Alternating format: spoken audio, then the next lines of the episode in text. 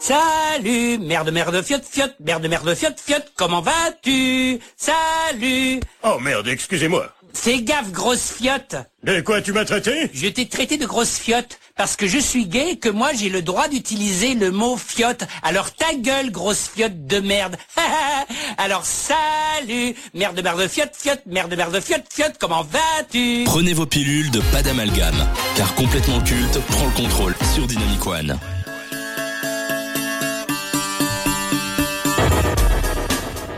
Dynamicien, dynamicienne, bonsoir. Ça y est, après une longue pause estivale loin des micros et des studios, il est temps pour votre leader suprême de reprendre du service sur la station du son nouvelle génération. Alors bien que j'aime ce média de tout mon cœur, même si j'ai des doutes sous le fait d'en posséder un, je dois avouer que j'avais grandement besoin de cette pause. Alors cette dernière a différentes appellations, un break pour ceux qui se la jouent bilingue, une parenthèse dans le cours normal du temps pour les bobos de merde qui se prennent pour des influenceurs, des vacances pour les salariés qui ne supportent pas leur métier, ou tout simplement le quotidien pour les branleurs et autres gratteurs d'allocations. Appelez cela comme vous voulez, le fait est que j'en avais besoin. Car voyez-vous, la dernière saison a été alimentée par les imprévus, le sous-effectif et les annulations de dernière minute. La plupart du temps, je retombais sur mes pattes et je parvenais à proposer des émissions dont j'étais satisfait. Mais malgré cela, je ne vous cache pas que j'ai ressenti énormément de déception et de frustration au cours de l'année. Pour les plus assidus d'entre vous, vous savez que j'avais annoncé dès la première émission qu'il s'agissait de l'ultime saison. Vous vous doutez bien que je voyais les choses en grand et que j'avais prévu une farandole d'émissions spéciales en tout genre. Hélas, tout ne s'est pas passé comme prévu. Des membres emblématiques sont partis, d'autres sont restés mais ont brillé par leurs absences, certains nous ont rejoints mais ont vite quitté le navire en prétextant que j'en demandais trop. J'ai beau être le leader suprême, mais ce dernier ne peut briller sans un peuple qu'il gouverne et terrorise à souhait. Tout cela aurait pu me réconforter dans mon envie d'arrêter et de passer à autre chose, sauf que mon côté perfectionniste m'empêche de tirer ma révérence sur une saison en demi-teinte. Et puis, ces deux derniers mois sans radio m'ont démontré une nouvelle fois que j'aime ça. De plus, je me dois de le dire, Dynamic One m'offre une liberté totale pour créer, partager et exprimer mes idées. Une liberté que je ne retrouverai pas sur la bande FM et ces radios nationales dépendantes d'un système aussi archaïque et inutile qu'Elio Di Rupo. Ah oui, oui c'est vrai. C'est vrai, pas de politique dans cette émission, j'avais oublié. Ainsi, je compte bien profiter de cette nouvelle saison pour vous offrir le meilleur contenu possible. Dans ce qui est culte et incontournable, bien entendu, l'horaire et l'équipe changent, mais l'ADN du programme reste le même. Hélas pour vous, je suis toujours là pour vous parler de culture et de médias, vous divertir, vous amuser, vous faire réfléchir, vous intéresser à de nouvelles choses et puis surtout, vous faire chier. Ça va être bien. Ça va aller très bien même.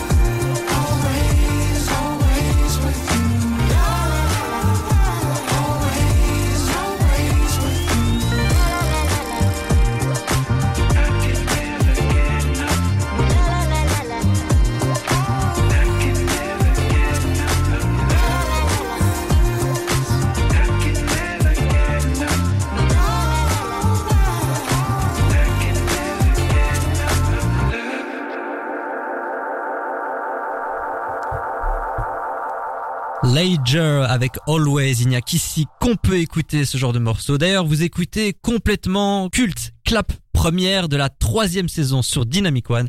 Et avant de commencer, permettez-moi de vous introduire de manière légale, consentie non sexuelle, ceux qui vont vous accompagner jusqu'à 22h.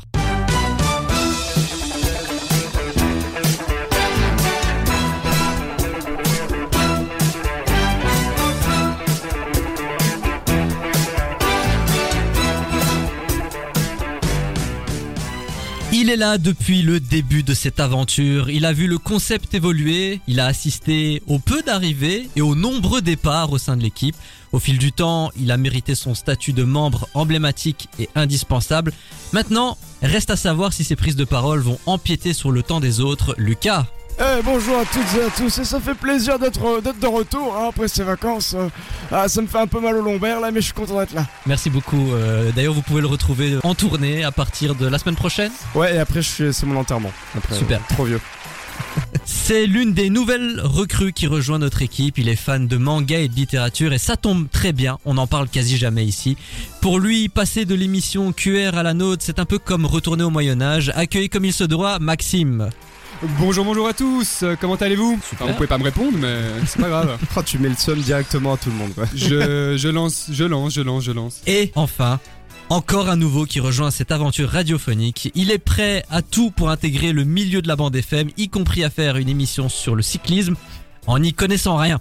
Beaucoup appelleraient ça de l'escroquerie, moi j'appelle ça de l'audace, c'est Matisse. Bonsoir à tous, bonsoir. Qu'est-ce qui vous a incité à rejoindre euh, l'aventure euh, complètement culte cette saison?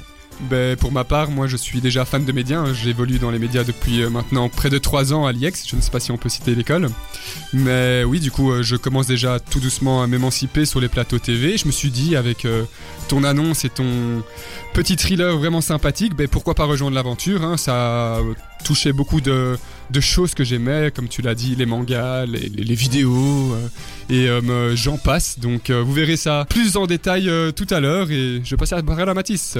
Bah écoutez, moi je suis là pour euh, de nouveaux défis. Comme tu l'as dit, euh, j'ai fait une émission pendant un an sur le cyclisme. Je me suis dit pourquoi pas faire une émission pendant un an sur la culture? Donc euh, on est là pour découvrir de nouvelles choses, sortir de sa zone de confort. Donc euh, voilà. Alors c'est parti, commençons. Au sommaire de complètement culte, beaucoup de choses pour un temps limité. Pour cette première de la saison, nous allons revenir sur ce qui a alimenté la sphère médiatique et culturelle durant l'été. Nous vous parlerons de la série live action One Piece sortie sur Netflix. Le conseil de classe aura comme élève l'animateur américain de talk show Jimmy Fallon. Bien entendu, nous allons revenir sur le phénomène Barbenheimer. Impossible d'aller au cinéma sans passer à côté de ces deux œuvres qui ont monopolisé les salles et le box-office. Au cours d'une double séquence dernière séance, nous vous donnerons nos avis sur Barbie de Greta Gerwig et Oppenheimer de Christopher Nolan. La regrettée Geneviève de Fontenay sera au cœur de la rubrique Génie ou escroc et pour conclure, le débat de la semaine aura comme sujet la grève des scénaristes et des acteurs à Hollywood. Quel avenir pour le cinéma aux États-Unis? Faut-il craindre pour le futur de la culture et certains métiers Réponse en fin d'émission. On démarre par le tour des chroniqueurs en moins de 80 secondes ou presque. Magnéto, Serge. C'est complètement culte sur Dynamic One.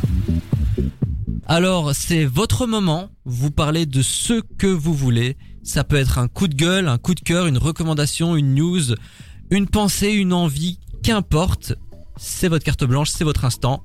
Je t'en prie, Maxime, tu commences. Et ben moi je vais commencer avec le nouveau film L'Anon 2. Donc L'Anon 2 aurait déjà généré une recette de 85,3 millions de dollars au box-office mondial, tout en ayant été produit avec un budget étant estimé entre 35 et 40 millions de dollars. Ce succès le place actuellement en tant que deuxième film le plus lucratif de la franchise, se situant juste derrière La Nonne, qui elle avait récolté 133,2 millions de dollars lors de sa sortie initiale. Ce résultat est extrêmement prometteur pour l'avenir du Conjuring Universe, en particulier pour les spin-offs de la franchise donc et de la nonne qui semble vraiment être la franchise la plus performante au box-office au sein de cet univers cinématographique. J'ai l'impression que si tu veux faire un film rentable à Hollywood, fais un film d'horreur. Il n'y a pas plus rentable que ça. Ouais. Lucas, Alors bah écoutez, moi, euh, moi c'est la rentrée, euh, c'était un peu euh, morose tout ça, il, y a- il se passait plein de choses et du coup j'avais envie de, de transmettre à, à vous auditeurs et auditrices une petite technique que j'ai pour, euh, disons pour surpasser un peu la morosité du quotidien et, et peut-être parfois un peu la tristesse. Et bien c'est simplement de s'en remettre à l'aléatoire. Quand vous ne savez pas quoi consommer, quand vous ne savez pas quoi écouter, quand vous ne savez pas quoi regarder, eh bien je vous en prie s'il vous plaît, prenez un lecteur, peu importe lequel, et mettez quelque chose complètement au pif. Ça peut avoir un effet un peu cathartique et peut-être vous proposer des choses que vous n'auriez jamais pensé découvrir. En tout cas, sur moi, ça a un effet tout à fait euh, phénoménal puisque ça me permet de découvrir des choses que je n'aurais jamais imaginées et souvent des, très bonnes choses dans lesquelles je me plonge euh, bah, de manière euh, complètement, on- va dire, obsessionnelle presque parfois. J'ai rien à citer pour l'instant, c'est juste que j'avais envie de vous transmettre ça. Revenons un peu à ces choses, de se laisser porter et découvrir sans vers lesquelles on n'aurait pas forcément été de prime abord. L'aléatoire, c'est bien. Prenez de l'aléatoire. Très très intéressant. Merci beaucoup euh, Lucas pour ce conseil. Mathis. Eh ben moi je vais vous parler de mon petit coup de cœur de ce dernier mois. Je sais pas si vous avez vu sur les réseaux sociaux, surtout sur TikTok, il y a euh, ce qu'on appelle les IA qui reprennent les chansons populaires, etc. Et euh, il y a une chanson qui m'a particulièrement marqué, c'est euh, Angèle. Donc il y a une IA d'Angèle qui reprend la chanson Sayan de Eus l'enfoiré de Gazo. Et euh, bah, cette chanson, je trouve que honnêtement elle est beaucoup mieux que l'original. Et euh, le week-end dernier, Angèle a euh, repris sur scène cette chanson. Donc je me suis posé la question jusqu'où les IA vont aller? Et euh, finalement même je me suis posé la question de la rémunération aussi pour les artistes finalement parce que ok c'est une IA etc mais euh, voilà et on a pu aussi voir je trouve beaucoup de parodies humoristiques comme par exemple Macron qui reprend euh, ramener la- coupe à la maison ou encore Johnny Hallyday qui reprend le générique de Code Lyoko donc euh, franchement ça m'a beaucoup amusé ce dernier mois Les IA d'ailleurs qui seront une partie non négligeable du débat de la semaine lorsqu'on va parler de la grève à Hollywood par rapport aux acteurs et aux scénaristes.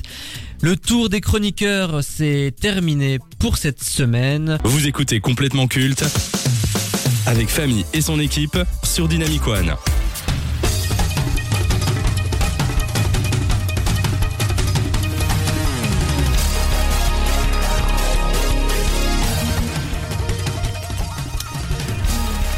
Je ne suis pas le plus grand lecteur de manga, tout comme je ne suis pas un fan assidu des animés japonais. Alors je me suis arrêté aux classiques tels que Dragon Ball, même GT est super. Détective Conan, Pokémon, Death Note ou encore Ghost in the Shell, GTO.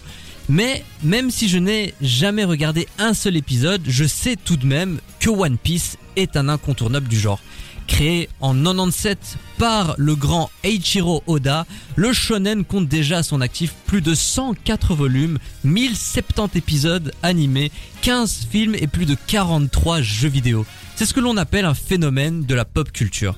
Bien que la fin du manga et de l'animé soit programmée, One Piece continue de déchaîner les passions et de réaliser des records de vente et d'audience. Lorsqu'on a appris que One Piece allait passer par la case adaptation live, les fans étaient craintifs. Si beaucoup de fans ont partagé leur enthousiasme sur les réseaux sociaux, la majorité avait peur de voir leur univers favori autour de la piraterie se faire massacrer d'avance. On le sait, les adaptations de manga sont en majorité des catastrophes qui ne respectent pas le matériel d'origine. Dragon Ball Evolution, Death Note le film, Full Metal Alchemist, Ghost in the Shell, tous ont été des déceptions, voire des nullités sans nom. Mais il semblerait que cette fois Netflix y croit et souhaite proposer une aventure épique qui soit le plus proche de l'animé. La plateforme de streaming a eu les moyens de ses ambitions. Chaque épisode aurait eu un budget de 18 millions de dollars. La somme totale déboursée pour la production s'élève à 144 millions, ce qui fait de One Piece la série la plus chère de l'histoire de Netflix. Nous sommes à l'ère des pirates. Luffy, un garçon espiègle, rêve de devenir le roi des pirates en trouvant le One Piece, un fabuleux trésor. Seulement, Luffy a avalé un fruit du démon qui l'a transformé en homme élastique. Depuis, il est capable de contorsionner son corps dans tous les sens, mais il a perdu la faculté de nager. Avec l'aide de ses précieux amis, il va devoir affronter de redoutables pirates pour des aventures toujours plus rocambolesques. Avant de parler de l'adaptation en elle-même, avez-vous lu le manga ou regardé l'animé? Si oui, quel est votre rapport à One Piece? Maxime Ben moi je suis un grand fan de One Piece, malheureusement pas assez parce que je n'ai pas lu les mangas, mais euh, oui euh, moi j'ai regardé les animés comme beaucoup d'autres animés. Et je suis un grand fan de One Piece, c'est un incontournable. Et je pense que tous ceux qui le regardent seront d'avis avec moi, c'est un chef-d'œuvre. Mathis Bah, je vous avoue, j'ai jamais lu ni euh, regardé euh, l'animé One Piece, mais je dois dire que, euh, étant pas trop dans ce domaine-là, quand même One Piece, quand on en parle, c'est vraiment, je trouve l'animé, le manga qui euh, revient le plus et qui, je pense, honnêtement, qui est un des plus connus au monde et, et je pense justement que le live action a, bah, a- est vraiment à tout son sens quoi par rapport à One Piece. Lucas Déjà, je voudrais dire que tu as, tu as dit euh, Dragon Ball GT est super. C'est dégueulasse, je t'en, je t'en veux d'avoir dit ça parce que c'est pas super GT, Je mais bref. Euh, Non, j'ai pas dit que c'était super. J'ai dit, j'ai non, vu les c'est deux. trop tard, c'est trop tard. T'as dit GT est super, c'est clippé, les gens le savent, voilà. Merde. Euh, ensuite, ben, moi j'ai lu One Piece. J'ai pas tout lu parce que euh, à un moment ça fait long aussi, mais euh, j'avais, j'aimais vraiment beaucoup quand j'étais ado et euh, de coup je, je je pense avoir un avis pertinent sur la sur la série, mais on va y revenir, on va y revenir juste après. Je pense que tu vas nous poser Bah, des du questions là-dessus. Quel est ton avis sur l'adaptation live de Netflix? Eh ben, je pense que c'est une bonne adaptation. En termes de vraiment de, de travail d'adaptation pure, c'est un bon produit. J'ai d'ailleurs relu les, les, les mangas euh, auxquels, enfin les premiers mangas One Piece desquels sont adaptés du coup la, la série, et je trouve que on a on a vraiment là un produit qui est fidèle à son matériel matériel d'ori- d'origine, tout en euh, s'affranchissant des, des limites du manga ou de l'animé pour proposer quelque chose de nouveau et d'intéressant. Je suis plutôt d'accord. Moi, je trouve que c'est plutôt bien adapté. Il y a quelques parfois incohérences, mais ça reste une série. Hein. Faut pas oublier que peut-être, euh, allez, de quoi s'est occupé euh, justement cette cette adaptation. Ça regroupe peut-être 150, 200 épisodes allez sur One Piece. Donc c'est sûr qu'il y a des personnages qui vont être skippés, des personnages qui seront peut-être un peu moins mis en avant, ce qui est dommage. Mais en règle générale, là, je chipote un peu. C'est quelque chose qui est plutôt pertinent par rapport au chef-d'œuvre qu'est One Piece, et c'est quelque chose que j'ai aimé regarder. Eh ben, moi je trouve que honnêtement c'est réussi comme euh, live action pour les personnes euh, novices. Eh ben, c'est vraiment bien fait parce que je trouve que finalement ils expliquent pas mal l'univers d'un manga, ils, ils savent le et personnellement j'ai vraiment je dois, je te l'avoue, j'ai vraiment du mal de base avec un manga. Mhm. Et là, j'ai pris du temps à me mettre dans la série. Mais quand je me suis mis dedans, j'ai été pris et maintenant j'ai vraiment envie de continuer à regarder, etc. Donc, si j'ai envie de regarder, je, je pense que c'est réussi en tout cas. Donc, euh, Alors beaucoup ont applaudi la qualité de l'œuvre et la fidélité par rapport au matériel d'origine. Mais euh, qu'est-ce qui fait que ça fonctionne avec Netflix là où ça a foiré avec les autres? Est-ce que c'est les moyens ou bien la présence de Oda à la production Il faut savoir qu'il était impliqué de A à Z et qu'il était même prêt à reporter la série à l'année suivante s'il estimait qu'elle n'était pas à la hauteur. Lucas. Mais je pense qu'il y a plusieurs facteurs euh, là-dedans. Déjà, il y a l'interprétation aussi des, des acteurs qui, je trouve, font vraiment, euh, euh, vraiment bien écho aux personnages de base et euh, on t'a envie de les suivre. Je pense que le fait que t'aies Oda euh, derrière, euh, ça donne du cachet parce que du coup, forcément, t'as quelqu'un qui qui va pas laisser faire de la merde à des producteurs véreux. Et après, euh, la, la, la série se prend pas tellement au sérieux non plus. Elle sait que c'est une série d'adaptation et je pense que c'était pour ça qu'elle était attendue au tournant. Et donc, bah, euh, elle a pas beaucoup de prétentions euh, en termes techniques ou euh, d'effets spéciaux. Les effets spéciaux sont pas terribles. Oui, la mais mise en pas scène grave. est inexistante par oui, moment. mais c'est pas grave. Euh, en fait, ça fonctionne bien. L'histoire est attachante, les personnages sont attachants et voilà quoi. Ça fait pas un peu cheap par moment Eh ben, moi je trouve qu'honnêtement pas du tout. Genre euh, justement c'est réussi et je trouve que parfois s'ils avaient ajouté des effets spéciaux ou quoi, ça aurait fait too much comme on dit. Donc euh, moi je pense totalement que ce- que c'est réussi comme euh, comme live action. Et après, faut pas aussi oublier que de base, One Piece est une adaptation hein, qui, s- qui devrait toucher quand même un public qui va plus ou moins entre 12 et 16 ans. Ce qui fait, allez, maintenant euh, on a grandi avec, donc automatiquement on continue de regarder, mais de base c'était vraiment, euh, sur tous les premiers épisodes, quelque chose qui s'adressait plus au public jeune. Donc automatiquement que ce soit un peu plus cheap, c'est normal. Après, je trouve que justement cette adaptation aussi euh, permet de- aux jeunes adolescents et voire même aux adultes de pouvoir regarder parce qu'on disait Ouais. que les effets spéciaux n'étaient pas si dingues que ça. Mais je suis pas d'accord. Je trouve qu'ils sont plutôt cohérents avec les personnages et cohérents avec le manga. Du coup je trouve pas ça si dégueulasse comme on voudrait euh, parfois le faire croire quoi. Moi, je pense que le, le- j'ai un petit regret quand même par rapport à la série, c'est que euh, les FX manquent un peu de patte artistique intéressante dans, dans le sens où je pense que j'aurais aimé qu'on assume peut-être un peu plus un côté manga grotesque entre, guillemets, mais pour amplifier ce côté, en, en fait, c'est quand même des super pouvoirs débiles. Enfin, tu vois, euh, voilà, un homme élastique. euh, ne critique pas le fils s'il te plaît non, mais voilà, il y a un, y a- y a c'est même pas un pouvoir, mais le gars qui se téléporte, le chat, je sais plus comment il s'appelle, mais euh, enfin bref, c'est même pas un pouvoir, c'est une technique, mais on s'en fout. Mais je pense que ça aurait mérité d'avoir des, des, des effets spéciaux qui ont une patte légèrement plus appuyée pour euh, voilà pour montrer que c'est un manga quand même et, pour donner un peu plus de, de cohérence dans la direction artistique. Je pense que c'est ça qui m'a un peu manqué, c'est que la, la DA est absente en termes de de- de- d'effets spéciaux. Et euh, je pense qu'ils auraient gagné à juste la développer un peu plus pour donner plus de cachet à l'univers. Voilà, c'est tu crois pas que s'ils avaient rajouté, comme tu dis, ces effets spéciaux un peu pour avoir euh, cet effet manga, ils auraient pas perdu le, le grand public qui n'y connaît absolument rien? Et tu vois, finalement, c'est peut-être pour gagner ce grand public qui n'y connaît absolument rien en, en One Piece. Ouais. Et pour pas faire too much et pour pas dégoûter les gens, quoi. Oui, peut-être, c'est vrai. Mais du coup, ce qui se passe, c'est que les, les combats en deviennent ou, ou- ou les- l'utilisation des, des super pouvoirs, on va, on les, les appeler comme ça. Ben, je trouve qu'elles elles sont pas très impactantes du coup, tu vois, parce que ben voilà quand Luffy il utilise ses points, c'est systématiquement avec un gros zoom dessus. Enfin, tu vois, euh, tu, les, les combats sont un peu lents, je trouve, et donc ça, ça- c'est un peu dommage. Mais moi personnellement, je trouve justement que c'est fidèle euh, à l'animé parce que dans l'animé, surtout les premiers épisodes, Luffy et les plans un peu d'image sont un peu identiques à ça. Donc euh, je trouve que c'est plutôt cohérent justement par rapport à ce que nous propose l'animé. Et moi j'ai trouvé justement que ça, que ça rendait plutôt bien. ok, ouais. Alors en deux semaines, One Piece a été visionné par plus de 38 millions d'utilisateurs. Alors bien qu'elle fasse moins d'audience que Stranger Things, Casa des Papel ou encore Mercredi, elle parvient à se hisser en première position dans 84 pays dans le monde, ce qui est un record. Face à un tel succès et engouement, Netflix a officialisé l'arrivée d'une deuxième saison pour One Piece. Et c'est dans une vidéo trailer avec euh, Oda qui parle à travers son escargophone qui a annoncé euh, cette nouvelle. C'est une bonne nouvelle pour la série? Bien sûr, oui, euh, je pense que c'est une bonne nouvelle parce que euh, quand on regarde quand même l'engouement qu'il y a eu pour la première saison et justement les avis positifs, ils sont très malins justement d'engager une deuxième saison. Ils ont même d'ailleurs teasé l'arrivée probable de Chopper pour la saison 2. Quelles sont vos attentes justement pour la suite? Moi, je, moi, je dirais euh, don't get too cocky. Enfin, donc euh, ne devenez pas euh, trop euh, trop euh, ambitieux ou ou vantard. Je pense que c'est important qu'ils gar- gardent la même ligne que la saison 1 sans trop de prétention outre que simplement adapter le manga et tout se passera très bien. Ils souhaiteraient faire 12 saisons. Alors ça va être compliqué. Combien? 12 saisons. Ça va être compliqué vu l'industrie actuelle où les séries s'arrêtent au bout de 5-6 saisons, mais on verra. On sait jamais. Oui, tu voulais dire quelque chose? Non, j'avais juste le même avis que Lucas et je pense que s'ils refont une deuxième saison, euh, ils doivent rester dans la même euh, optique que pour la première saison et pas en faire trop et continuer euh, comme ça et essayer de justement garder ce grand public qu'ils ont acquis. D'ailleurs, le scénario de la saison 2 est d'ores et déjà prêt. Ils attendent le tournage, mais bon, pour ça, il faut que la grève cesse à Hollywood.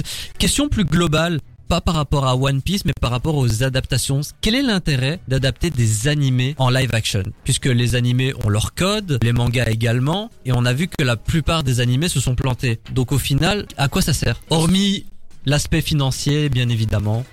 Mais en fait, la, la, la, la vraie question, Monsieur Famille, pourquoi monsieur, adapter en fait au final? Mais ça c'est une vraie question que les scénaristes doivent se poser, c'est pourquoi est-ce qu'on adapte une œuvre? Parce que si ton intérêt il est mercantile, tu vas faire de la merde. La plupart des adaptations, que ce soit Disney ou, euh, euh, Netflix, qu'ils ont fait, même si ça a pu être des succès au box-office, c'était qualitativement pas super intéressant. Donc voilà, ici je pense que malgré tout cette série, elle a une volonté de proposer une, un regard euh, nouveau sur la série, même si on va garder le même scénario, les mêmes personnages, on va avoir une patte qui est un peu différente, on va avoir une gestion des personnages qui va être, qui va être différente, on va avoir un produit intéressant qui se démarque un peu de l'œuvre originale quand même. D'ailleurs c'est pour ça qu'il y a beaucoup de, de fans vraiment hardcore qui chient aussi sur la série parce qu'ils sont en mode oui mais en fait à telle minute euh, Luffy dit ça et en fait c'est pas ça qu'il devait dire. T'es là mec, c'est une adaptation, c'est le principe. Après dire que c'est pas mercantile et que c'est pas justement un début financier, je pense pas parce que justement je pense que quand ils font ce genre de d'émission, ce genre de programme et faire ce qu'ils proposent, c'est automatiquement justement euh, réengager, reappeler justement le public de Ah One oui. Piece pour pouvoir justement un peu se faire euh, des pesos si on peut le dire ça comme ça. Ah non, ça, ça c'est clair. Mais tu vois, euh, sur les autres adaptations qu'ils ont fait, ils, ils- avaient rien d'autre. euh, donc je pense à Death Note, tu vois, par exemple, ou Full Metal Alchemist, qui ont, qui ont fait des énormes flops. Je pense qu'ils avaient pas vraiment une, un gros intérêt, outre que se dire, et on va réactiver une communauté sans réfléchir forcément à ce qu'ils vont faire. Ici, ils ont Oda, qui du coup forcément fait peut-être un taf tu vois, de relecture, qui du coup bah, fait que le produit est intéressant à regarder et pas euh, mauvais quoi. Est-ce que vous recommandez One Piece aux auditeurs, auditrices? Eh ben, clairement. Moi, je pense que c'est une série euh, bonne à regarder. Et justement, comme j'ai déjà dit, pour découvrir un nouvel univers pour les gens euh, qui n'y connaissent vraiment rien, je pense que c'est c'est le moment de sauter le pas. Et peut-être que ça va aussi les aider à commencer à lire des, des mangas, etc. Et je pense que c'est la, c'est la première porte à franchir pour euh, découvrir cet univers-là. Bien sûr, et puis au-delà aussi de ce que représente One Piece, One Piece c'est aussi une discipline de vie, c'est une des codes de vie, ce sont des codes cachés. Donc surtout pour la jeunesse, il y a, il y a c'est, c'est quoi? One Piece C'est devenir roi des pirates, donc automatiquement c'est aller au bout de ses rêves, c'est pouvoir s'affranchir des obstacles, même si l'obstacle est compliqué. Donc bien entendu, je conseille One Piece euh, pour tout le monde. One Piece euh, live action, c'est disponible sur euh, Netflix. Une belle surprise qui a réussi à contourner tous les pronostics depuis plus d'un an. Donc n'hésitez pas à vous faire votre propre avis sur la plateforme au grand N. T'es petit, t'es con, t'es moche, t'es laid, t'es fauché, t'as pas de talent et en plus de tout ça t'as pas d'amis Écoute complètement culte tous les jeudis sur Dynamic One. Au moins t'auras bon goût.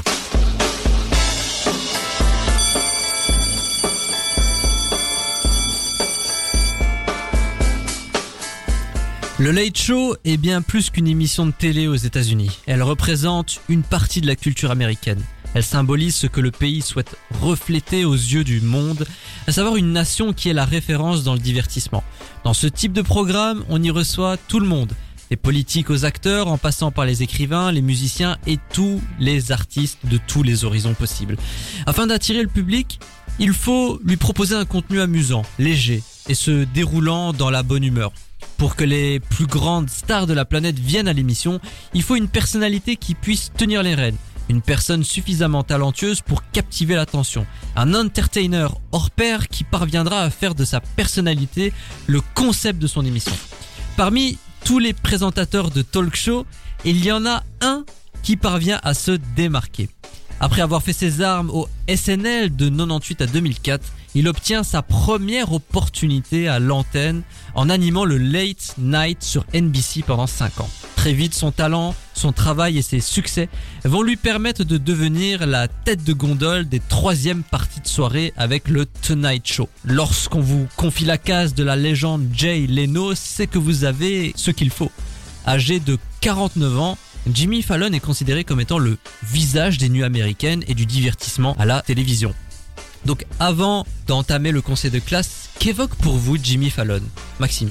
Jimmy Fallon, pour moi, c'est avant tout maintenant devenu un personnage, une icône un peu des médias emblématiques des États-Unis.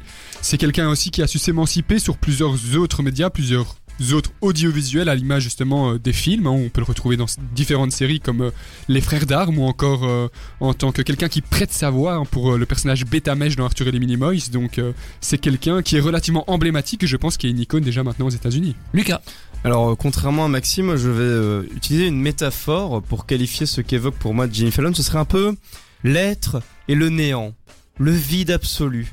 Pas d'avis particulier sur sa personne, il ne m'évoque rien. Un grand tableau noir. D'accord, ok. M- merci beaucoup euh, Avec Lucas. plaisir. Ça va être difficile d'en- d'enchaîner. Euh, Mathis Bah, comme t'as dit, ça va être difficile d'enchaîner, mais pour moi, il évoque plutôt l'image des late shows en général et une personne connue mondialement et ouais, quelqu'un qui représente la télévision en général. Bon bah démarrons ce conseil de classe sans plus attendre.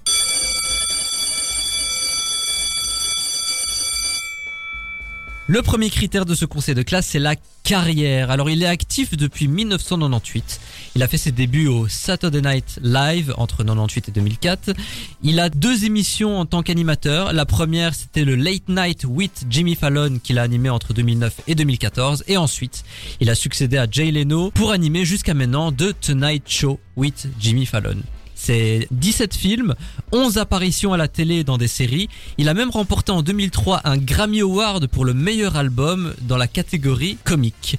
Donc pour la carrière, combien vous mettez sur 10 C'est un bon 9 sur 10, hein, je pense qu'il représente, comme je l'avais dit, euh, les médias et c'est quand même une icône justement des médias sur ces dernières années, donc euh, un bon 9 sur 10. Alors, euh, ben pour moi, ce serait un 6 sur 10 parce que oui, comme tu le dis, c'est effectivement euh, un icône des médias, mais des médias américains euh, outre-Atlantique. Pour moi, ça ne m'évoque pas grand-chose. ce- ce- ce- cette capacité d'animation, ça ne reflète pas vraiment ce que je regarde et ce qu'on consomme ici en Europe. Donc ça ne m'évoque pas grand-chose. Je lui mets 6 juste parce que je reconnais que c'est plutôt impressionnant, mais sans plus. Tu qualifierais comment, toi, les programmes américains? Les programmes, les talk shows où on reçoit les vedettes, les stars pour faire les promos, les jeux? Bah, c'est dans le nom, c'est américain, tu vois, c'est très dans cette culture du grandiose, du spectacle, tout ça, quoi. Bah, lisse ou non, je pense qu'au contraire, c'est très rugueux, mais par contre, faut, faut aimer des trucs qui pètent de partout, ta ta ta ta, ta ça s'arrête C'est jamais. vrai que c'est un exercice obligatoire Et- et- pour beaucoup d'artistes. Ah oui, Je pense à Joaquin Phoenix qui a dû faire la tournée promotionnelle pour le film Joker. Je vous jure, je l'ai vu au sur le plateau de Jimmy Fallon. Tu sens que c'est une torture pour lui, mais Ouais. vraiment une torture. Mathis, Euh, moi, je mettrais un bon 8 sur 10, comme l'a dit Lucas. Allez, en Belgique, il nous évoque pas grand chose à part un nom. Après, on peut pas lui reprocher. Il a une belle carrière aux États-Unis. Il est quand même connu euh, là-bas. C'est une vedette, une grande vedette. Donc, euh, ouais, un bon 8 sur 10. Moi j'ai mis la note de 9 sur 10 pour les mêmes raisons que Maxime et, toi Mathis. On passe au critère suivant. Qui est la personnalité, le style, le talent de Jimmy Fallon? Mais Jimmy Fallon, avant tout, c'est un comique. Hein. Faut pas oublier qu'il vient de la grande comédie. C'est un comédien. Donc, euh, c'est quelqu'un qui est là pour divertir, pour faire rire, pour euh, changer les idées en fin de soirée de ses téléspectateurs. Euh, je pense que sa principale qualité, c'est bien son humour qui est fin ou non, selon certains. Mais personnellement, j'affectionne particulièrement. Donc tu mets la note de C'est compliqué, mais oui, je, je lui mettrais 8 pour pas dire 9. Comme ça, on se, on n'est pas bien. redondant. Lucas. Alors, eh, eh, je me place à, à l'extrême opposé. Moi, j'avoue que la personnalité de Jimmy Fallon me fait pas particulièrement rire. C'est pas un- Pour moi, c'est pas un personnage qui, qui, qui me touche beaucoup. Euh, je trouve qu'il fait beaucoup de bruit, beaucoup de vent pour pas grand chose. Donc, désolé, mais moi, ce sera deux. Ah ouais, il, Bang il commence Ah, moi, super bien l'année. Le sniper, le sniper. Mathis. Et moi, je vais mettre un 5. euh, la personnalité, je suis pas, je suis pas fan. euh, L'humour comme ça, grotesque, euh, un peu exagéré, un peu à la Hanouna. euh, J'aime pas tellement, mais après, euh, les 5 points, je vais mettre pour sa belle carrière et, et pour son talent d'en d'en être arrivé là, quoi. La neutralité. Ouais, exactement, la neutralité. Ah, je pensais être le plus méchant, mais au final, ça va. J'ai mis la note de 6,5 sur 10. Je lui reconnais un talent, aisément. On sent qu'il a du bagage, on sent que bah, il est fait pour ça. C'est pas donné à n'importe qui d'être devant les caméras.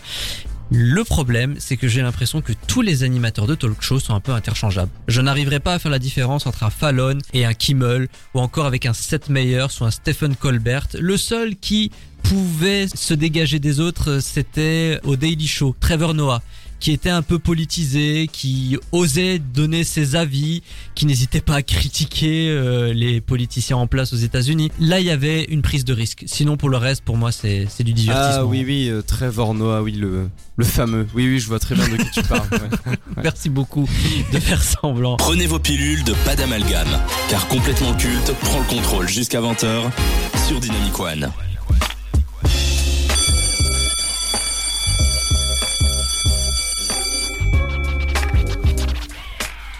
Comme le dirait la Team Rocket, Nous sommes de retour Pour jouer en mauvais tour, afin de préserver le monde de la dévastation. afin de rallier tous les peuples à notre nation. Oui, je sais, pardon, c'est très ringard. C'est complètement culte, on est ensemble jusqu'à 22h pour vous parler de ce qui est et sera culte dans tous les horizons possibles. Nous étions en train de faire le conseil de classe de Jimmy Fallon, nous l'avons déjà noté sur la carrière et sa personnalité. Maintenant, c'est au tour de l'influence de Jimmy Fallon. Et avant, j'ai quand même envie de vous dire quelque chose. La raison pour laquelle j'ai souhaité parler de Jimmy Fallon, c'est par rapport à l'actualité. Récemment, le magazine Rolling Stones a publié une enquête recueillant plusieurs témoignages de gens travaillant ou ayant travaillé avec l'animateur. Ces derniers ont dévoilé qu'il avait un comportement toxique et qu'il était très difficile de travailler avec lui. Beaucoup ont exprimé avoir souffert d'anxiété et de dépression suite à cette collaboration.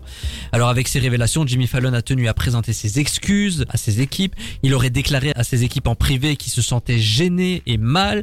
Il a promis des changements, une remise en question, une polémique qui nous rappelle celle de Hélène DeGeneres il y a deux ans. Est-ce que ça vous surprend ce genre de, polémique? Surtout quand on sait que le milieu de la télé c'est un milieu très dur, très exigeant. Maxime? Ben malheureusement non, ça me surprend pas. On peut remarquer qu'il y a aussi une polémique relativement similaire il y a peu justement en France avec Guillaume Play. Donc euh, je pense que le média c'est quelque chose qui, qui t'impose un certain stress, qui t'impose une certaine rigueur. Alors, est-ce que ça justifie justement ce genre de comportement? Je ne pense pas malheureusement. Après, ça dépend aussi du caractère, je pense, de la personne. Est-ce que Jimmy Fallon est quelqu'un qui sait gérer le stress? Est-ce que Jimmy Fallon est quelqu'un tout simplement peut-être de gentil aussi? C'est quelque chose qu'on peut se poser. Et donc, euh, oui, ça dépend fortement des personnes, mais non, ce n'est pas justifiable. Après, il est quand même à la télé depuis 2009. Tu te dis normalement, il devrait avoir de l'expérience, il devrait savoir gérer ça, il devrait euh, savoir parler avec ses équipes euh, poliment, respectueusement. Moi, ça m'étonne encore ce genre d'histoire, surtout qu'il y a deux ans, Hélène DeGeneres, ça avait fait un tollé à Hollywood. On s'est dit, bon, les gens, ils vont se calmer, peut-être qu'ils savent que ils vont devoir se contrôler, même pas. C'est c'est ça qui me sidère. Mathis Oh, moi, honnêtement, ça me, ça m'étonne pas non plus, genre de, de polémique. Quand tu vois la pression déjà financière autour de ces émissions, puis euh, même la pression euh, qu'ils doivent mettre. Et puis, je pense aussi que quand tu deviens comme ça, une personnalité aussi connue, euh, allez, tu prends la grosse tête, donc euh, ça va vite, quoi. Mais après, bien sûr, ça n'excuse rien. Et c'est dommage qu'on en arrive là, mais ouais. Bah écoute, euh, c'est une merde. mais non, mais si le type il sait pas se tenir parce qu'il sait pas travailler avec des gens, euh, à la limite, je comprends pas comment c'est pas sorti plus tôt, moi, ce genre de truc. Euh, il aura fallu attendre parce que du coup, c'était en 2004 qu'il était déjà euh, à la télé. Euh, il aura fallu attendre près de 20 ans pour que t'aies des gens qui parlent. Putain, moi en vrai, ça me choque. Parce que donc le parce que désolé mais des excuses comme ça pour dire oh pardon je suis désolé excusez-moi je ne referai plus de gneu oui, bon, moi j'attends de voir encore comment ça va changer, tu vois. Ça peut avoir un impact sur sa carrière, sur son futur à la télé? Mais je pense, honnêtement, je pense même pas. Parce qu'en fait, euh, c'est des milieux où le type il engrange tellement de vues, de spectateurs à la soirée. Tu penses bien qu'à la limite, la direction, ils vont lui faire Bon, mon petit Jimmy là, on va arrêter, c'est pas bien. Et allez, on, on y retourne. Surtout, parlons de l'influence de Jimmy Fallon sur les réseaux, qui, on va dire, euh, traduit un peu son influence dans les médias. C'est 26,2 millions sur Instagram, 50,2 millions sur X. Oui, il faut dire X maintenant. euh, 10,2 millions sur TikTok et faut quand même en parler. euh, Facebook, ça existe encore. C'est 10 millions d'abonnés sur la plateforme de Mark Zuckerberg. Donc quand même un type extrêmement suivi, Jimmy Fallon. Pour l'influence, euh, combien vous donnez? Ben, l'influence, c'est un 10 sur 10. Quand tu dis, tu vois qu'il s'émancipe sur autant de réseaux sociaux, qu'il est autant suivi, c'est quelqu'un qui forcément euh, va impacter, euh, va impacter les gens, va impacter une audience et va se faire écouter. Hein. Il y a quand même 26 millions, surtout de personnes qui le suivent sur Instagram. Je peux t'assurer que s'il va, par exemple, prendre un parti politique et qu'il va s'engager, euh, par exemple, plus vers la droite ou plus vers la gauche, eh ben, ça va pouvoir justement impacter aussi son- ses téléspectateurs. Lucas. Ouais, euh, mais là, euh, du coup, euh, moi, moi, je suis tiraillé parce qu'effectivement, du point de vue influence pure de, toucher du public, effectivement, le type fait un, fa- fait un sans faute. Ce qu'il fait de cette influence, moi, je, j'ai pas eu l'occasion de vraiment regarder ce qu'il poste sur ses réseaux, mais voilà, si il commence à, à dire des dingueries sur sur les réseaux, c'est pas une bonne utilisation de son influence, tu vois. Donc moi je mettrais un 5 de, de la neutralité euh, parce que euh, voilà, moi je me méfie des grosses stars comme ça qui en plus sont toxiques dans leur milieu de travail. Donc voilà, 5. Et euh, pour son influence, je mettrais un 7 parce que quand tu vois euh, le mec, il a quand même euh, une grande influence et quand tu vois, il y a beaucoup de late shows qui s'en inspirent. On peut prendre l'exemple en Belgique euh, du euh, d'il y a quelques années. Bon, c'était un flop total, mais du Dan Late Show euh, qui était sur la RTBF Ouais. et qui était clairement un copier-coller. Donc euh, quand tu vois que son son influence, elle passe euh, outre-Atlantique, etc. Donc euh, ouais, franchement, un bon 7. C'est le rêve de tous les animateurs, j'ai Ouais, je l'impression d'avoir leur propre talk show à l'américaine. Sauf que, bah, c'est un talk show américain, donc euh, ça ne fonctionne pas dans tous les pays. Eh, Et malheureusement, je pense que l'Europe n'a pas les codes de- de- des États-Unis et il n'y a pas le même humour non plus. Donc, euh. Ouais, heureusement. Bah après, quand tu vois, euh, les codes arrivent petit à petit hein, euh, dans les nouvelles émissions TV. Bon, il y a eu plusieurs tentatives, même les enfants de la télé, etc. Il y a quand même quelques codes, mais ça arrive pas totalement et heureusement. Mais après t'as t'as euh, là sur Twitch, tu vois t'as l'émission de Maxime Biagui, Oui, Zen. Zen. Ouais. où clairement c'est inspiré de ce genre de truc et où là ça a quand même une patte très bon j'ai pas envie de dire européenne parce que voilà mais tu vois plus euh, française euh, où on, on le tourne en dérision, on se le réapproprie et on fait quelque chose de- d'un peu neuf avec ce truc là quoi. Mais j'ai l'impression que tu vois, ce genre d'émission, par exemple Zen, c'est un public très de niche. Ah oui, ça, j'ai l'impression que c'est vraiment les gens, ils sont dans leur délire. Ils rigolent à ça, mais tu vas en parler à des gens autour qui sont pas du tout sur Twitch, etc.